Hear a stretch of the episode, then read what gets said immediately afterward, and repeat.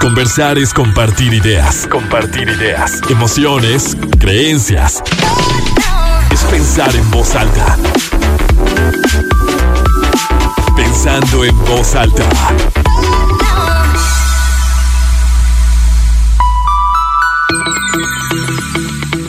¿Cómo están? Muy buenos días, bienvenidos a Pensando en Voz Alta. Soy Lucía Olivares y los saludo con muchísimo gusto. Este sábado 30 de enero de 2021 son las 10 con 59, ya casi las 11. Tenemos 20 grados centígrados en el centro de Torreón, como siempre. Los invito a que se queden. Hoy vamos a hablar de un tema que ha llamado mucho la atención, sobre todo en las mamás, porque es el rezago en el habla del niño y todas las causas todos los porqués. A ver, ¿por qué se puede estar presentando un rezago en mi hijo, en el lenguaje?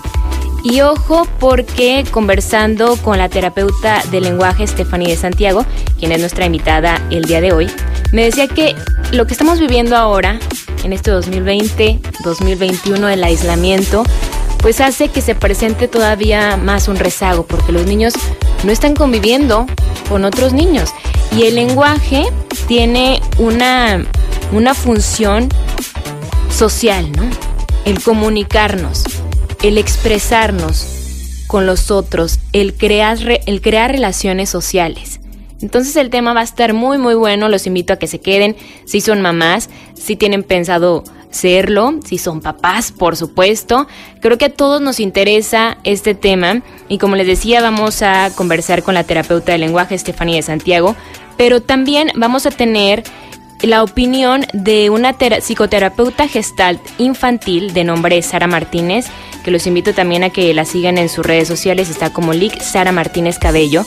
Ella nos hablará de las causas emocionales que pueden afectar el lenguaje de los niños.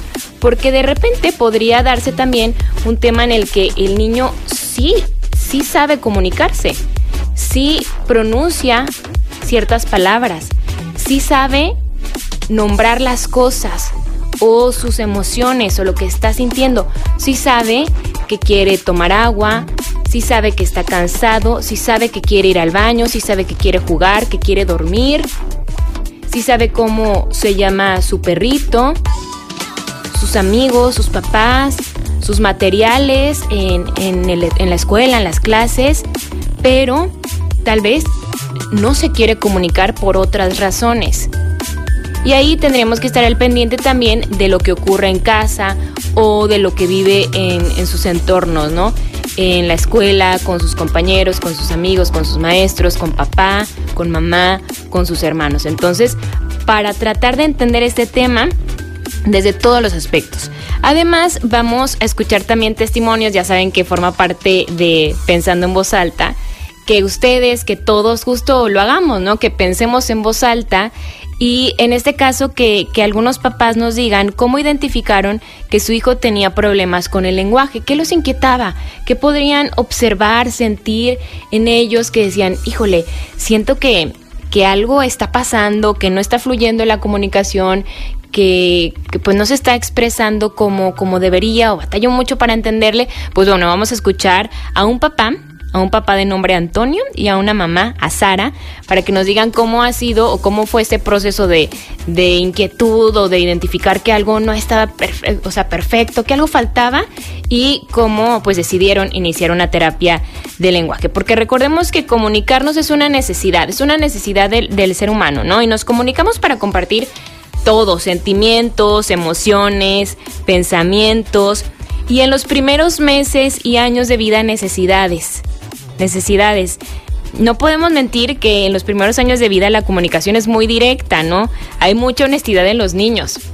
Por eso se dice que los niños y los borrachos siempre dicen la verdad.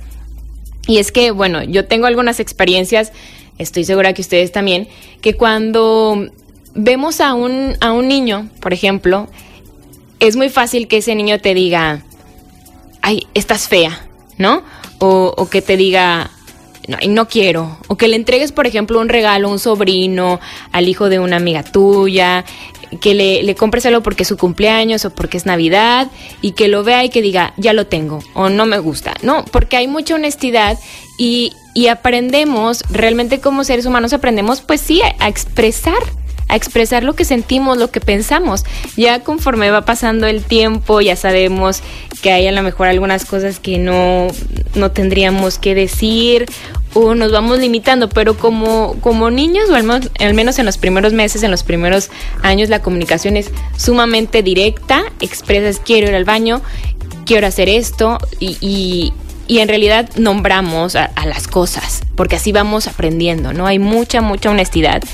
Y ojo, porque no nada más nos comunicamos con palabras, sino con nuestro cuerpo, con nuestras actitudes. También de eso va el audio que escucharemos más adelante de Sara, porque pues no me dejarán mentir, ¿no? Hay veces que hasta como adultos, tal vez tú con amigos, con tu pareja, con tus papás, con tus compañeros de trabajo, con tu jefe, a lo mejor no te dicen con palabras qué están pensando o qué están sintiendo o qué opinan, pero con su actitud ya te lo están diciendo todo. Incluso, pues sí, e, el, cuerpo, los gestos, las posturas. Entonces también hay que estar observando todo. Y, como hijos, vaya que luego tendemos a imitar mucho mucho de los papás. De eso, de eso va el programa de hoy, rezago en el habla del niño. Me encantará, por supuesto, que, que, se comuniquen con nosotros a través de nuestras redes sociales, de Facebook, de Instagram sobre el tema. Ya tenemos además podcast oficial de Pensando en Voz Alta. Este programa lo van a poder encontrar el lunes para que estén muy al pendiente. ¿Y qué les parece si Iniciamos escuchando a Sara Martínez, psicoterapeuta gestalt infantil, quien nos platica y nos explica cuáles son las causas emocionales que pueden afectar el lenguaje en los niños. Pensando en voz alta. El lenguaje tiene varias funciones, ¿no? Tiene una función social, una función emocional y conductual. A través del lenguaje nos podemos comunicar, expresar lo que sentimos, tener un conocimiento de lo que sentimos, no poder nombrar y comprender esa emoción. Por ejemplo, si han visto un niño chiquito de un año, dos años, ¿no? que todavía no tiene mucho lenguaje, él expresa lo que siente a través del llanto, a través del grito o de otras conductas. Pero cuando un niño ya tiene más lenguaje, no puede nombrar una emoción y por lo tanto puede empezar a regularla y a controlarla. Y bueno, ¿cómo se va desarrollando el lenguaje?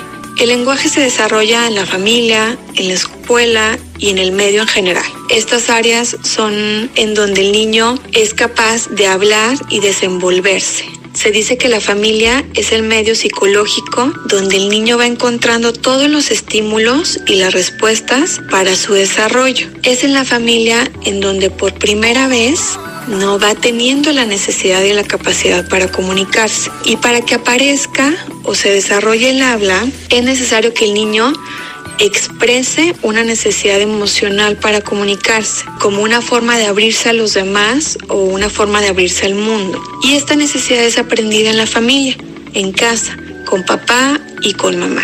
Sobre todo con mamá, que mamá es quien lo inicia en este proceso de socialización. Y bueno, ¿qué pasa en la parte emocional? Aquí vemos una relación entre las emociones y el lenguaje. El lenguaje se ve influenciado por lo que sentimos. Se dice que la base física de las emociones es el cuerpo, ¿no? Entonces, cuando sentimos una emoción, la expresamos en nuestro cuerpo, en nuestra respiración y por ende en nuestro lenguaje, ¿no? Por ejemplo, cuando estamos enojados, nos agitamos, hablamos fuerte, nos ponemos rojos, no sé, cuando tenemos miedo nos tiembla la voz, nuestro corazón late muy fuerte o cuando estamos nerviosos o angustiados, esto se ve en nuestro lenguaje. Entonces, ¿qué pasa? Un niño vive una emoción, una situación, una experiencia difícil y el niño o su organismo busca expresar esa emoción y busca darle un sentido a eso que vivió. Si no es capaz de expresarlo con palabras o expresarlo de alguna manera, aparece aquí un síntoma. El niño de manera inconsciente, él no sabe, elige una forma para dirigir y expresar lo que está sintiendo. Y los síntomas pueden ser varios, ¿no? Pueden ser síntomas relacionados con su conducta, en su sueño, en las relaciones con los demás y en su lenguaje. Entonces, ¿qué pudieran ser estas causas emocionales? ¿No? Por ejemplo, una alteración en las relaciones familiares, un cambio, una crisis, un evento traumático, una separación, el nacimiento de un hermano o una sobreprotección.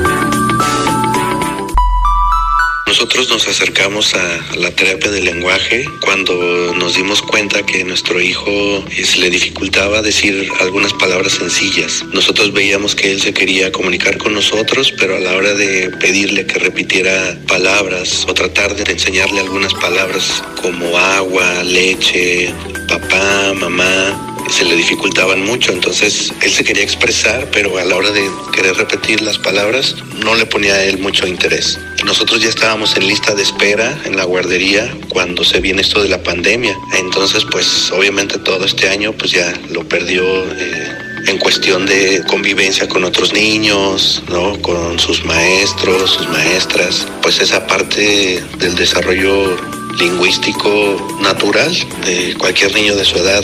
Entonces, eh, pues ahí se prendieron nuestros focos rojos porque llega su hermanito de un año y creímos que, que, durante este proceso le iba a ayudar a él esta convivencia con su hermanito, pero él tomó muchas actitudes de su hermanito. Entonces ya lo que habíamos nosotros trabajado con él en cuanto a que él ya podía decir agua, papá, comida, jugo, se retrasó y él empezaba o a señalar cosas o a no querer repetir nada. Entonces ahí fue cuando nosotros nos acercamos a, a la terapia del lenguaje.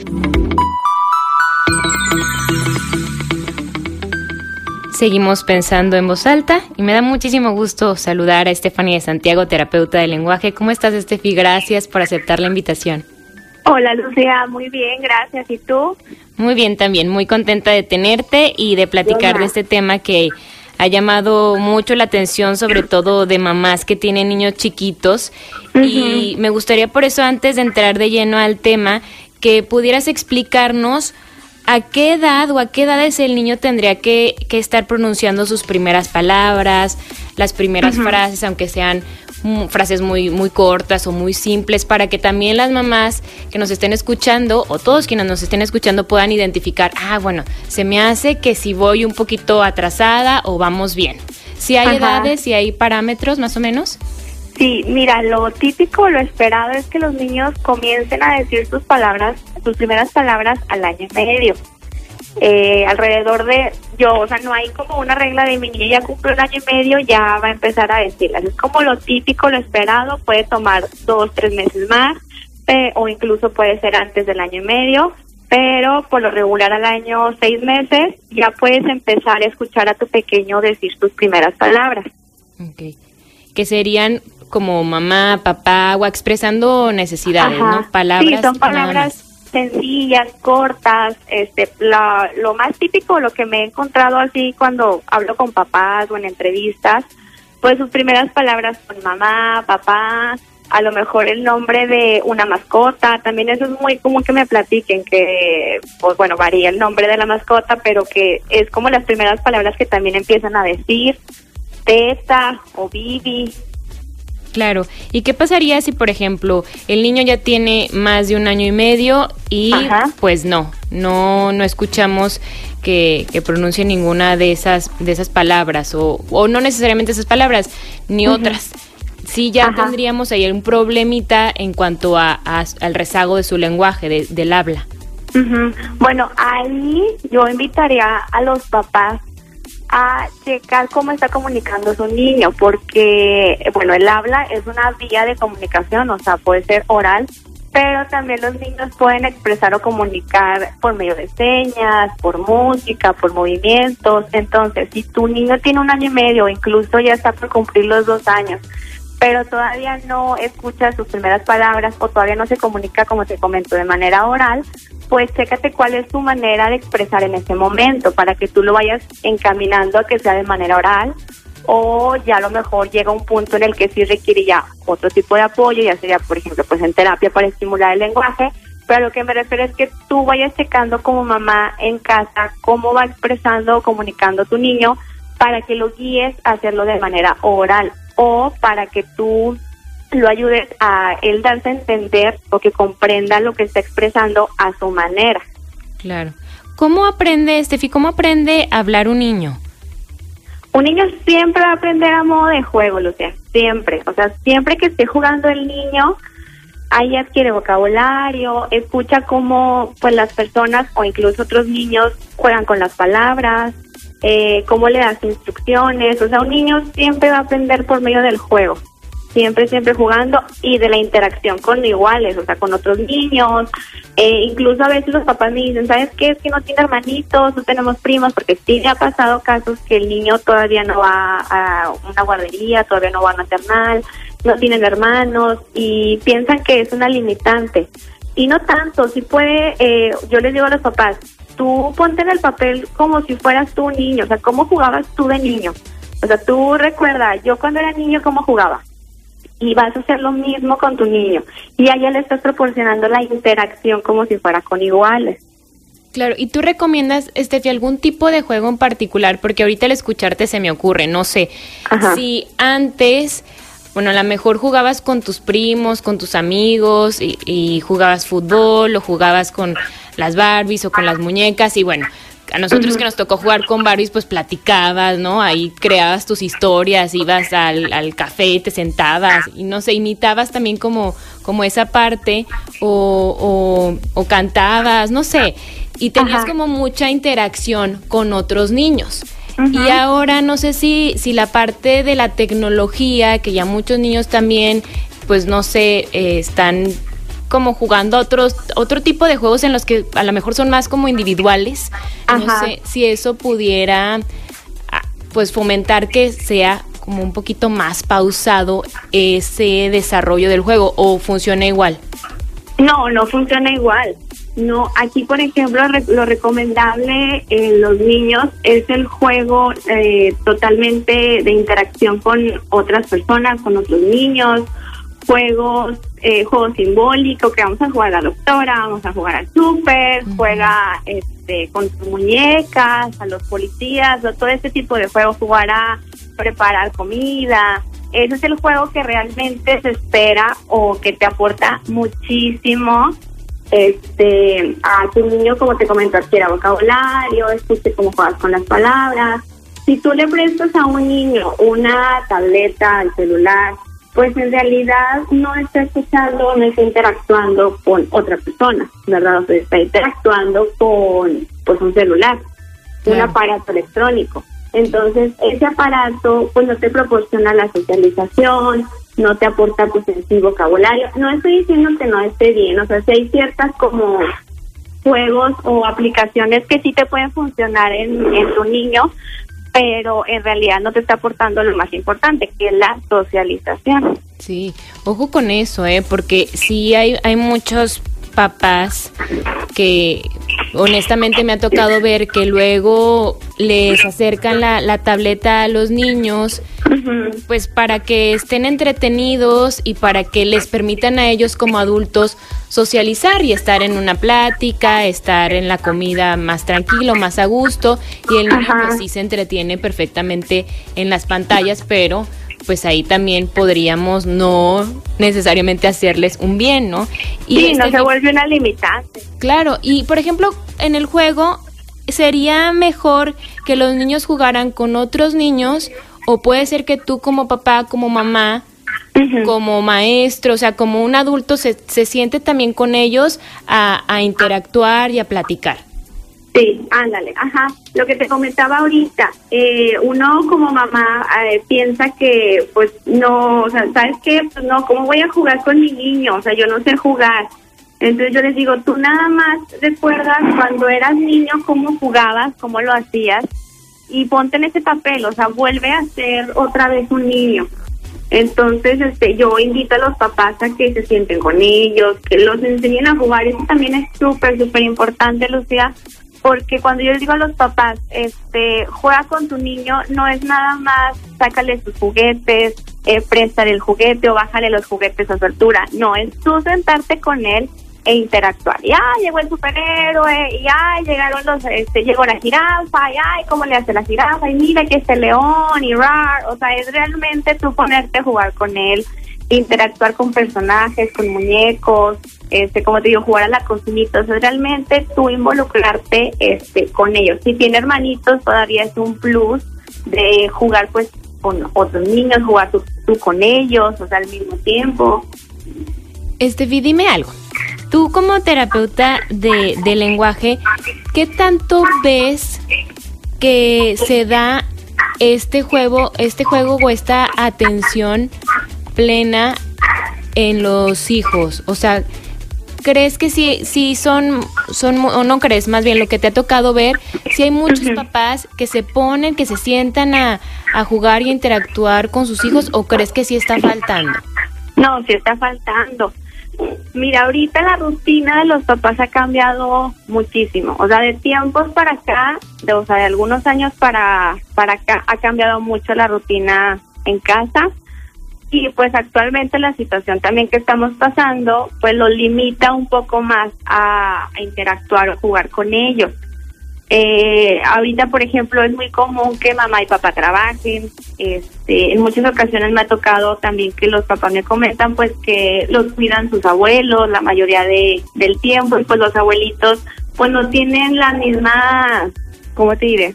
Pues sí, las mismas ganas, al mismo tiempo para poder jugar con ellos, las, este, también esta cuestión de que eh, pasan, bueno, a lo mejor ahorita por la situación que estamos pasando no, pero también los niños pues llegan a estar mucho tiempo en guarderías. Mm, te digo, son como que varios factores, eh, los medios electrónicos, eh, en que la rutina ha hecho que sí impacte un poquito, limita a los niños en despegar en su lenguaje.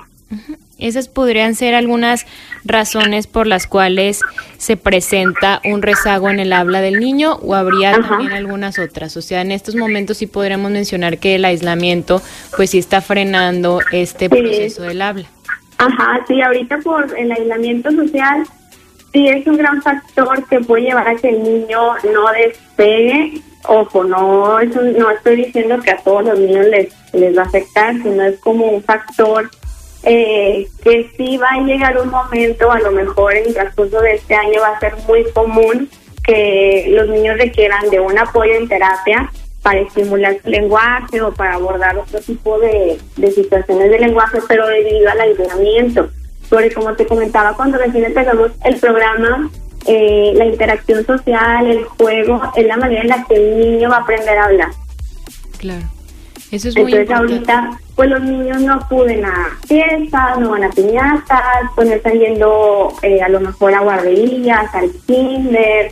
Eh, yo también entiendo que ahorita la rutina de los de los papás, como te comentaba, ha cambiado. Me ha tocado, fíjate que yo creo que unos tres, cuatro meses para acá, me ha tocado entre entrevistas con papás y muchos coinciden lo mismo. ¿Sabes qué? Ahorita por home office yo necesito prestarle a mi niño eh, el iPad, tableta, yo tengo que estar en la, te le tengo que prender la televisión, porque yo tengo que estar en la computadora, yo tengo que estar trabajando ahí en mi casa.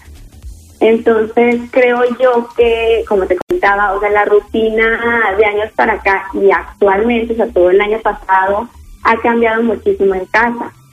Entonces, ese es un factor muy, muy, muy importante a, lo que te comentaba. No hay socialización, agrégale que los niños pues están teniendo más acceso a medios electrónicos. Me ha tocado escuchar también papás que me dicen, ¿sabes qué? El niño está cinco o seis horas diarias en la televisión o utilizando medios electrónicos.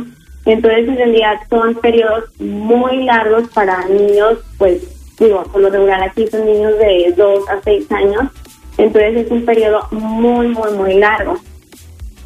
Sí, me encanta eso, eso que, que nos dices, Estefi, de cómo identificar qué puede estar generando este rezago en el habla de los niños. Pero ¿qué te parece si, bueno, ya lo sabemos y la situación desafortunadamente o afortunadamente no la podemos cambiar nosotros, ahí está y el aislamiento y cómo se ha ido modificando nuestra vida para todos, para adultos, pero fíjate, a veces no nos podemos, no nos ponemos a pensar de qué manera también se modifica para ellos, para los más chiquitos y, y de qué manera los puede también estar frenando o limitando en ciertos procesos naturales que deberían ser naturales para ellos. ¿Qué te parece si al regreso del corte ya, digo, ya teniendo como estas ideas aterrizadas de más o menos a qué edad los niños tendrían que estar pronunciando sus primeras palabras, sus primeras frases, de que el aislamiento y algunos otros factores sí pueden estar frenando este proceso. Ahora, pues, ¿qué es lo que podemos hacer? ¿Te parece? Claro. Vamos a hacer una pausa y volvemos con más. Conversar es compartir ideas, emociones, creencias, pensando en voz alta. Continuamos pensando en voz alta. Yo notaba que, que, a la edad que tiene, que son tres años y medio, muchas cosas me las decía señalándolas y muchas cosas me las decía en forma de, de mímica. Y, por ejemplo, me decía que quería un libro o algo así, pero me lo me llevaba hasta donde estaban las cosas o simplemente me decía con una mímica. Me daba cuenta que siempre que ella quería hablar, me las decía de manera muy rápida y hasta llegar al punto en el que ella se desesperaba, ya que yo no le entendía y le volví a preguntar, es que no te entiendo, dime lo que quieres porque no te entiendo. Entonces yo ya lo veía que ella se desesperaba, entonces mejor lo que hacía era decírmelo con mímica o señalármelo lo que quería. Yo como su mamá llegué a un punto de ser la traductora con la familia, traducía lo que ella quería, traducía lo que ella quería expresarse, si se sentía feliz o algo, pues yo, yo se los traducía. De igual manera con mi esposo, mi esposo ya lleva un punto en el que me decía, es que no le entiendo, no le entiendo qué quiere decir, qué dice o, o qué quiere y entonces ya yo le traducía. Ahora que entró Sofía a la escuela, él igualmente la, la Miss del colegio me comunicó que pues a lo mejor era mejor llevarla a terapias de lenguaje para que Sofía este, tuviera un poquito más de, de desplazamiento en el habla, para que se expresara un poquito más, ya que simplemente pues era batallar, porque a veces no se expresaba, simplemente decía las cosas con mímica o señalándolas. Entonces primeramente Dios espero y, y Sophie salga adelante y yo no ser su traductora.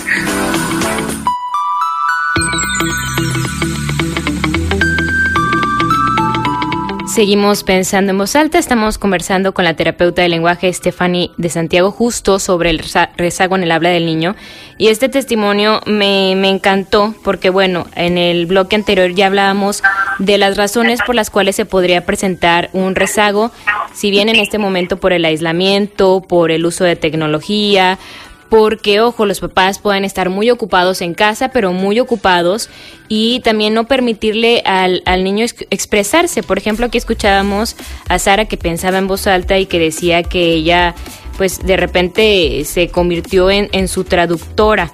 Y todo esto puede generar un, un rezago, Estefi. Podremos hablar de que se da como en los extremos, porque así lo expresaba Sara, que ella es muy consentidora, o sea que esto se puede dar en, en hijos de, de, personas muy consentidoras o consentidores y también de papás ausentes? Sí pudiera ser un factor, pero mira, sabes aquí que me llamó mucho la atención o que me gustó de este audio y voy así como a, a rescatarlo un poquito más, esta parte de ser traductor o traductora de tu niño. Ahí a que, bueno, que pudiera ser los papás llega un momento en que en su vida diaria se acostumbran a lo que su niño habla o cómo lo expresa. Entonces, a veces los papás me dicen, está mal que yo sea su traductor o está mal que yo sea su traductora. Yo no quisiera decir que esté bien o está mal. Tú, tú vas a, obviamente, por, o sea, por tu rutina, por convivir con tu niño diario, ya sabes lo que él quiere expresar. Y no está mal, pero yo siempre digo a los papás, cuando, o sea, aquí dices que tú en tu vida diaria corrijas a tu pequeño o le expreses las palabras de manera correcta, pero tampoco lo vea, es muy común, o es a lo que voy, es muy común o muy normal que los papás sean traductores de sus niños.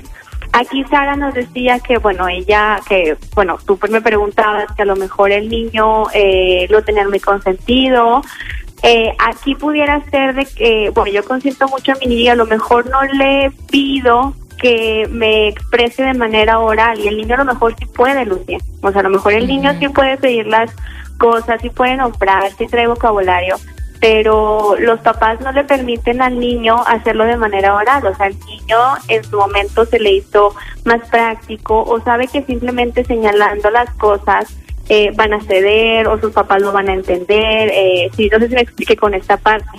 Claro. ¿Y qué, pasa, qué pasa, Steffi? Porque ahorita escuchándote me, me surgió como la duda, o, un gran ejemplo también de los papás, porque tú, me, tú decías, no, o sea, te acostumbras a que el niño se exprese o que pronuncie ciertas palabras como él ya lo hace. Y si nosotros, por ejemplo, digo, tú debes de tener muchos ejemplos de un perrito que a lo mejor, peito, ¿no? o, o no, que tú como adulto sigues, o sea, repites las palabras como él las dice y no como se pronuncian. ¿Eso estaría mal o bueno, no sería lo ideal? Lo ideal siempre es corregir a tu pequeño. Pero obviamente a veces estamos hablando de que los niños presentan errores de articulación, o sea, su pronunciación, no saben cómo producir un sonido correctamente, entonces no vas a lograr éxito al momento de que invites a, tu pequeño a, producir la palabra, o sea, a repetirla. Pero tampoco te tienes que frustrar porque no la diga bien. Ajá, porque estamos hablando de que tu pequeño aún no puede producir ese sonido, ¿sí? Por ejemplo, eh, un niño no puede decir la R, como el ejemplo que me dices ahorita.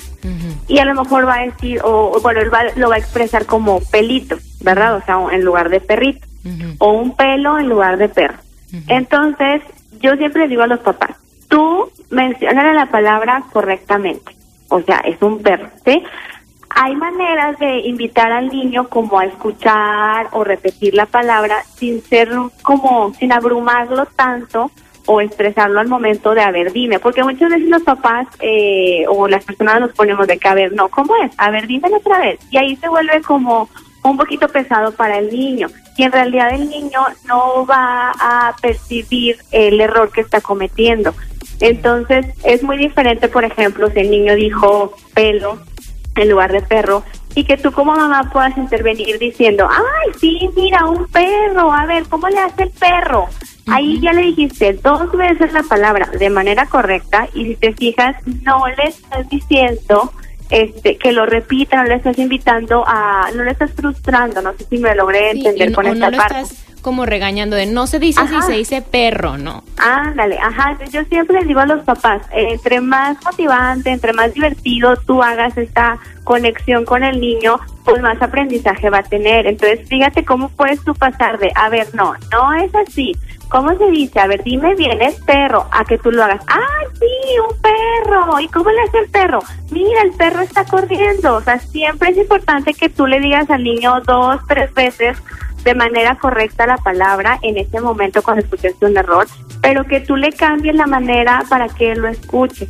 Y puedes animarlo a repetir. A ver, ¿y entonces el qué es? O sea, fíjate cómo es diferente. A, a ver, ¿y entonces quién está corriendo? ¿Un perro? ¿Qué es? Ahí ya lo puedes invitar a repetir. El niño sí te prestó atención porque lo vio como, ah, mi mamá se involucró en lo que le estoy contando. O sea, me llamó la atención a mí el perro, mi mamá también, y se va a animar a repetirlo, ¿verdad? Entonces, esto es como una manera diferente de los papás poder abordar los errores en sus niños. Claro. Estefi, ¿y qué tanto influye el cómo se comunican o cómo se expresan los papás? Porque bueno, nosotros, digo, los seres humanos aprendemos también con base en la observación, ¿no? Lo que vamos viviendo, lo que vamos viendo, lo que vamos escuchando. ¿De qué manera influye la, la, la, la conversación o cómo se expresan los papás cotidianamente? Bueno, aquí lo que yo les recomendaría, entre más pequeño es tu niño, hay que hablarle muy claro y muy sencillo. Utiliza oraciones cortas para que realmente el niño se focalice en lo que tú le estás este, expresando, lo que tú le estás platicando o lo que le estés pidiendo, porque a lo mejor también a veces son instrucciones. A veces nos pasa que papás, maestros, como dices también, pues eh, llegamos a dar una instrucción utilizando muchas palabras o llegamos a platicar algo que queremos enseñarle al niño que nos llamó la atención y utilizamos muchas palabras dentro de la oración. Entonces, entre más pequeño esté tu niño, tú háblale claro, háblale concreto, utiliza pocas palabras. Eh, digo, es muy diferente un niño de dos, tres años a un niño de cinco o seis años que si ya le puedes este, tú expresar con oración. Por eso te especifico, entre más pequeño sea tu niño, háblale con oraciones más claras, más sencillas, para que el niño realmente comprenda la información y puedas tener una respuesta o incluso ya puedas empezar a tener una conversación con él. Y Estefi, ¿qué experimenta o los niños que, que tú que tú recibes, que tú atiendes, qué podrían experimentar ellos cuando no logran comunicarse?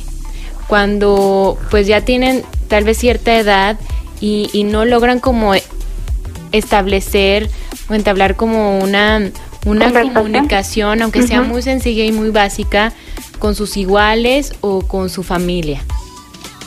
O sea, ¿cómo puede sentirse el niño o los papás? El niño. El niño, mira, ahí por ejemplo, el niño te va a expresar de alguna u otra manera, ¿verdad? Ahorita tú me dices, bueno, ¿cómo se puede sentir un niño que a lo mejor este habla poco, que los demás niños no logran entender? Pero él se va él va a buscar la manera de darse a entender o de que lo comprendan como te comentaba también hace rato por medio de señas de movimientos de gestos o sea el niño lo va a acompañar de otro tipo de, de, comunicación para que los demás y entre niños los se entienden muchísimo más sí me ha tocado y es como que ya entre niños empiezan a decir ay es que no le entendí o es que qué dijo y es común. Pero este entre niños se entienden, a veces que como los papás también a veces me dicen en su idioma, y o sea, me da mucha risa que digan eso porque sí es cierto, voy a usar ese término porque sí me ha tocado mucho que dicen, pues sí habla pero en su idioma. Y sí es cierto, y entre niños se entiende. Entonces, este, el niño, a lo mejor entre más grande esté, si pudiera, eh, pues interferir en su autoestima por el hecho de que no lo entiendan. Pero entre más chiquito esté el niño y que hable poco, él va a buscar maneras, él va a buscar otras vías de comunicar, de expresarse y los niños lo van a ir entendiendo. Claro. Y ahorita que te escuchaba, Estefi, como que se vino a mi, a mi cabeza una imagen con eso que decías que entre niños sí se entienden, como que ellos pueden estar jugando y que tú como adulto los ves y dices, ay, o sea, quién sabe por qué estarán tan entretenidos y a lo mejor están como compartiendo una pelotita y se están riendo y, y tú como adulto te extrañas y desde que se ríen si ni han dicho nada o, o no sé, pero sí, sí que extraño, ¿no? O sea, que realmente pues ellos están como que hablando un mismo, pues sí, como lo expresan los papás, un, un mismo idioma. Yo creo que también por eso es tan importante que, que se involucren y que jueguen con, con personas de su misma edad, ¿no? Sería también una recomendación. Sí, sí, siempre la socialización con iguales eh, o sea, proporciona muchísimo a los niños, también los empuja, o sea, habrá niños que a lo mejor hablan un poquito más, o habrá niños que pronuncian ya un poquito mejor, entonces siempre que se socialice con iguales, este, va a ser muy gratificante para el niño. Claro, qué padre, qué padre eso. Estefi, ya para, para ir cerrando, ¿cuál sería como la recomendación que, que pudieras hacer a, a, la población en general que tenga un niño en casa o un niño pues cerca y que, digo, planteados en, en, la, en la realidad de que, bueno, hay un aislamiento, que los niños no están yendo a, a clases, que no van al kinder, que no hay piñatas, que no hay estos espacios para que ellos pues socialicen, para que jueguen mucho con otros, con otros niños, con otros iguales. ¿Qué, ¿Qué podríamos hacer? ¿Qué podrían hacer los papás? Bueno, yo aquí les recomendaría a los papás, este, primero que nada, jugar con el niño o si tienes varios niños que jueguen entre ellos.